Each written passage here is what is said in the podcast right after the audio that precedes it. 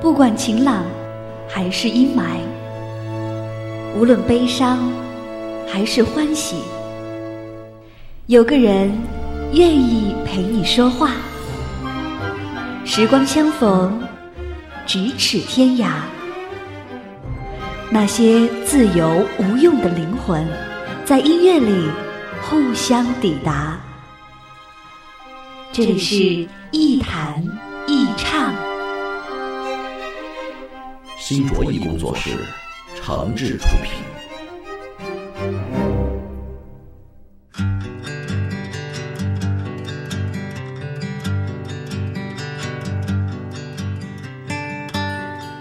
这里是网络播客节目《一弹一唱》，我是梁毅。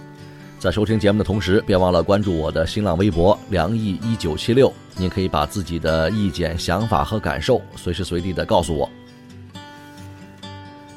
那天跟几个朋友一块儿聚会，那吃饭的时候呢，就说到了大家过去的一些人和事。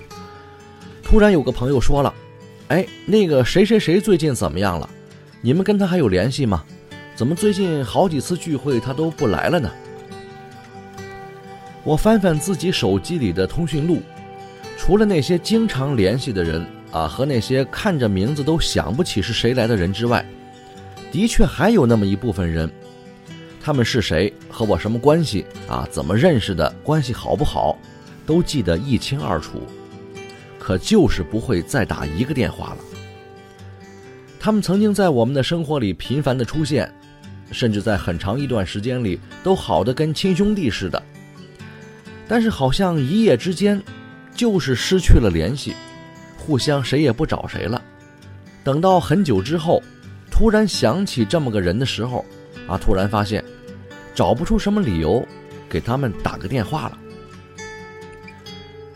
所谓交情，真的就这么回事吗？那次聚会提到的那个朋友，很久之前呢，跟我们走的也是相当的近啊。那聚会之后，有一次我从别的朋友那里听说，这个哥们儿最近可能遇到点事儿啊，很不顺利，但是呢也不想让大家知道。我打电话过去想问问他，可是电话不是打不通，就是没人接。后来反复打了几次，我也觉得算了，肯定是他不想接，肯定是他不希望我们过问，肯定是有些什么是他不想说出来的。人的生活发生了一些变化之后，不仅是个人的状态变了，啊，就连整个人的气场也不一样了。过去熟悉的人融不到一块儿了，再碰到一起，不是自己觉得心里有疙瘩，就是别人觉得不舒服。这个时候，其实分开是明智的选择，当然也是必然的结果。这就跟两口子过日子一样，激情退了，矛盾来了。或者是以前的苦日子过去了啊，不需要再共患难了，那分歧也就出现了，甚至觉得两个当时如此相爱的人，怎么多年之后竟然变得面目全非、全然不一样了呢？很多分手也大概都是出于这种原因吧。这个时候分开也好，失联也好，都不要紧，谁也不能保证不变化。谁也不必在境况变了之后，还非得回去过原来的生活。但是有一条就是，这个时候千万别把交情这座大山搬出来吓人。凭什么非得靠交情啊就阻碍一个人的变化呢？凭什么处境不一样的人和人非得在一块儿如漆似胶呢？这不公平，也没意思。天要下雨，娘要嫁人。顺其自然才好。如果你的生命注定无法停止追逐，我也只能为你祝福。如果你决定将这段感情结束，又何必管我在不在乎？如果我的存在只是增加你的痛苦，为何你不对我说清楚？莫非我早该知道我将要孤独？在我们相识的最初，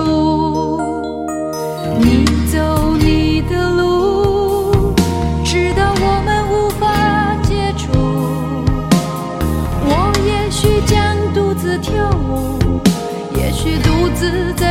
my boo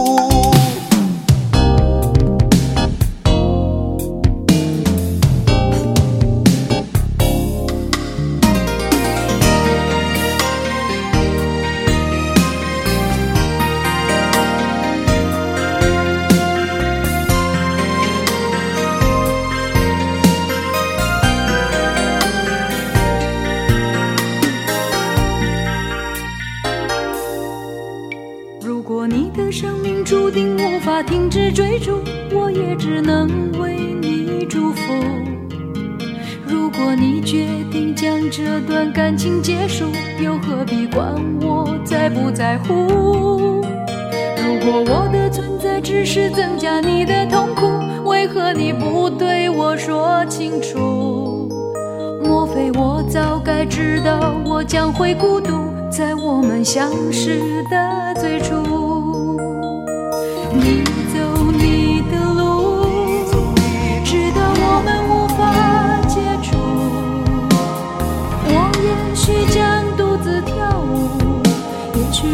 独自在街头漫步。你走你的路，有我无法追赶的脚步。我也许将独自跳舞，也许独自在街头漫步。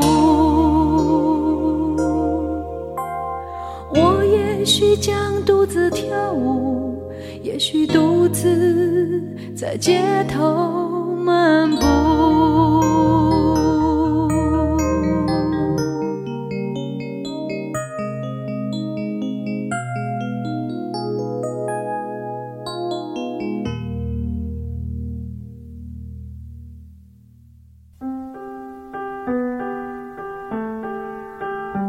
喧嚣，忘记烦恼，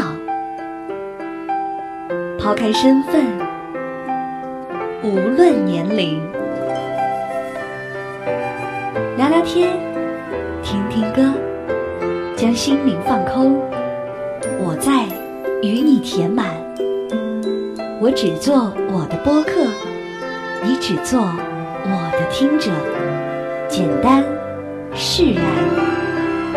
欢迎收听《一谈一唱》，新卓艺工作室诚挚出品。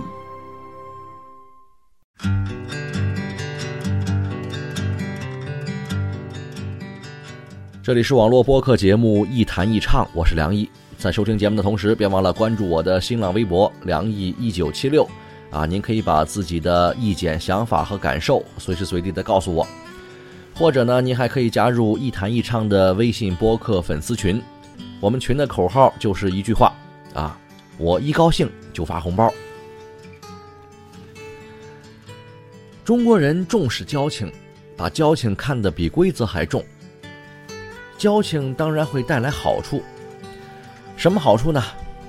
第一，交情可以缩短信息交流的时间，提高信息传递的效率，降低信息沟通的成本。因为交情不仅可以增加信任度，也可以使我们比别人有更多的机会去传达我们的重要信息。这就好比啊，想找某个领导办事儿，不如找到他的秘书或是司机。毕竟人家跟领导有交情，那说的话呢，比咱们跟领导直接说可能更可信、更可靠，那信息的价值自然就更大。第二，交情可以带来利益变现。比如你跟一个权高位重的朋友有交情，那你的生意就好做，因为在竞争当中，你就会被优先识别出来。我们说有人好办事儿，也差不多就是这个意思。其实实力是一回事儿，识别度又是另外一回事儿。光有本事，但是别人看不到，也不成。那交情呢，就是提高这种识别度的催化剂。第三，交情有背叛成本。我们办事儿喜欢找熟人、找朋友托关系，为什么呢？一是因为啊，多少有个交情能得到关照和优待。其实最重要的还是因为，熟人朋友不敢轻易骗人，不是人家不能骗你，而是骗这个熟人的成本太高，啊，道德成本、感情成本都比较高。只要不是那种职业骗子，谁也不想在朋友圈里把自己的名声搞臭了，对不对？所以您看，这交情还是很管用的啊。既然我们是熟人社会，是人情社会，是圈子社会，那谁也离不开这份交情。可是话说回来了，即使是有这么种种的好处，那交情就真的那么好使吗？咱们说几个真实的故事吧。前不久有个同学家里呢搞装修，啊，想简单装嘛，也不想花太多钱找这个装修公司了。就托我给介绍了个装修师傅，一来是为了放心，有事儿呢这个好说话好商量；二来呢是为了少花钱。结果装修了没几天，这个同事给我打电话了，说：“这个梁老师，您看您能不能给您那个朋友说一声啊？”我说：“什么事儿啊？”他说：“这不还是这个装修的事儿吗？说这个师傅啊，干活倒是挺实在，可就是不停的变更装修计划。”今天说这里得改线，明天说那里得拆墙，后天又说了您这卫生间啊，这个防水得重新做。关键是这些工作都得加钱呀！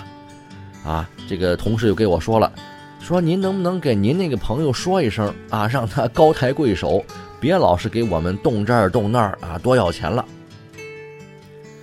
您看，找朋友办事儿，通常呢都不会签什么正式的商业合同。那有交情做这个保障嘛？可是你拿着交情，省了自己的钱，可是没想过，人家干活挣钱的是什么感受呢？决定人和人之间关系的，除了感情就是利益了。那利益谈不拢，光说交情，有什么用呢？再说第二个例子，有个当官的朋友啊，咱找他办事的人多了。我不是说人家有什么腐败，有什么这个权钱交易哈，啊，只是说人家认识的人多啊，找他办事的人呢也就不少。那他呢本身做人也比较热情，就愿意给人家介绍个渠道。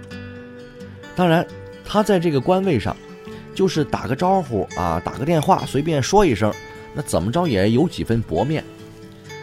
可是有一次，这个朋友给我说了，说我现在啊，其实特别不喜欢给朋友帮忙。不是我不够仗义，是因为有些事儿我办不了。那给人家牵个线搭个桥吧，人家就打着我的名义去了。这事儿要是办得干脆漂亮，没什么后患也罢了，就怕是出点什么差错，或是事情没办好，那朋友呢就容易怪罪到我头上，弄不好既影响了我的名声，又得罪了朋友。所以现在有什么事儿啊，我是能不求人就不求人，能不帮忙就不帮忙。尽量按照正常渠道和规矩办事儿，大家也相安无事，落得个这个清静省心。所以您看，我们觉得交情能带来更通畅的信息交流，但是我们也忽略了，对方不一定对我们的信息感兴趣啊。我们觉得交情里有背叛成本，朋友不会轻易骗人，但是作为朋友来说，人家为什么要背负这样的感情和道德风险呢？换成我。我也不愿意轻易给别人做这样的道义背书。所谓交情，无非来自三种原因：利益相交，某段时期内的感情共鸣，还有就是无法主动选择的共同生活经历。生活经历变了，交情也就变了；利益变了，交情也会变。感情共鸣也不过只是在某种特定的时期内有效，过期作废而已。反正我知道，重感情的人从来不跟人家动不动就提这个交情，因为有些情分不能乱动。经常拿来用的交情，其实啊，就那么回事儿。好，今天节目就说到这儿，咱们下期再见。为什么总是相互冷漠？为什么总是低头不理睬我？我说你总是不真心待我，你把这友谊轻率地放过，你再也不能见到我，你再听不到我的歌。从今后不知你怎么过，我为你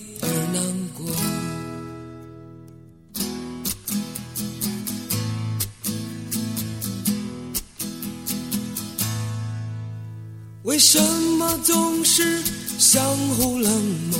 为什么总是低头不理睬我？我说你总是不真心待我，你把这友谊轻率地放过，你再也不能见到我，你再听不到我的歌。从今后不知你怎么过，我为你而难过。看你不在我身边，我每天唱歌只盼你回。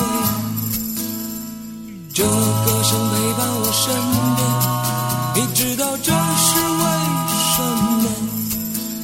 是因为不知你怎么过，我为你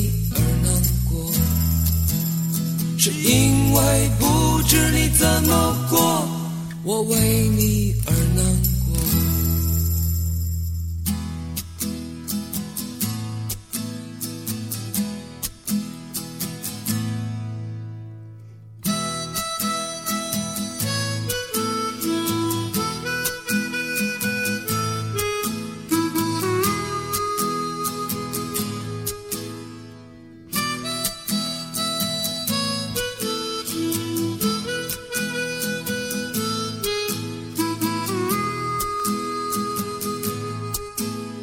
你再也不能见到我，你再听不到我的歌。从今后不知你怎么过，我为你而难过。看你不在我身边，我每天唱歌只盼你回。这歌声陪伴我身边，你知道因为不知你怎么过，我为你而难过。是因为不知你怎么过，我为你而难过。